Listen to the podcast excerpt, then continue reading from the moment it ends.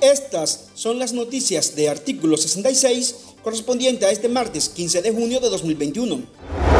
Los países miembros de la Organización de Estados Americanos, OEA, aprobaron con 26 votos a favor, 3 en contra y 5 abstenciones la resolución de condena por la grave situación de represión que enfrenta Nicaragua, situación que dirige e impone la administración de turno. En lo suscrito se denuncia que Daniel Ortega aprobó unas amañadas reformas electorales que incumplen las normas internacionales. Al mismo tiempo, condenan inequívocamente el arresto, acoso y restricciones arbitrarias impuestas a los posibles candidatos presidenciales, a los partidos políticos y a los medios de comunicación independientes, y piden la inmediata liberación de los posibles candidatos y de todos los presos políticos. Igualmente demandan ajustes para garantizar unas elecciones libres y justas en noviembre de 2021, lo que pasaría por permitir observadores nacionales e internacionales.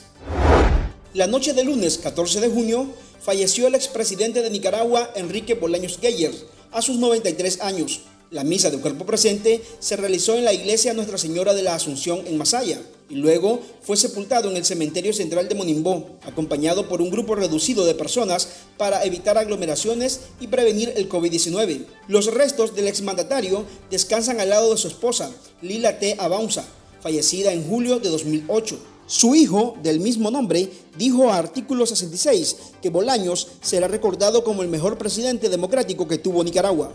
Ante el fallecimiento del expresidente Enrique Bolaños, el gobierno de los dictadores Daniel Ortega y Rosario Murillo, con cuya política el fallecido expresidente nunca comulgó, obligados por el protocolo de Estado, tuvieron que decretar tres días de duelo nacional, Bolaños, que gobernó entre 2002 y 2007, tuvo que sortear azonadas, maniobras políticas y chantajes parlamentarios promovidos por el Frente Sandinista de Liberación Nacional, dirigidos por el hoy dictador Daniel Ortega, de quienes Enrique Bolaños dijo una vez que lo único que saben es de azonadas, violencia y debe civilizarse algún día. El Consejo Supremo Electoral al servicio del régimen de Daniel Ortega, inició con la entrega de credenciales a los representantes legales de los ocho partidos políticos y alianzas, quienes participarán en los comicios generales a realizarse el 7 de noviembre de 2021. Los primeros en recibir las credenciales fueron la Alianza Frente Sandinista de Liberación Nacional, Alianza Ciudadanos por la Libertad y el Partido Liberal Constitucionalista PLC se espera que en los próximos días se le haga entrega de sus credenciales a las otras cinco agrupaciones políticas, que son el Partido Alianza por la República APRE, Partido Liberal Independiente, Alianza Liberal Nicaragüense ALN, Camino Cristiano Nicaragüense y el Partido Yatama, todos colaboracionistas del régimen.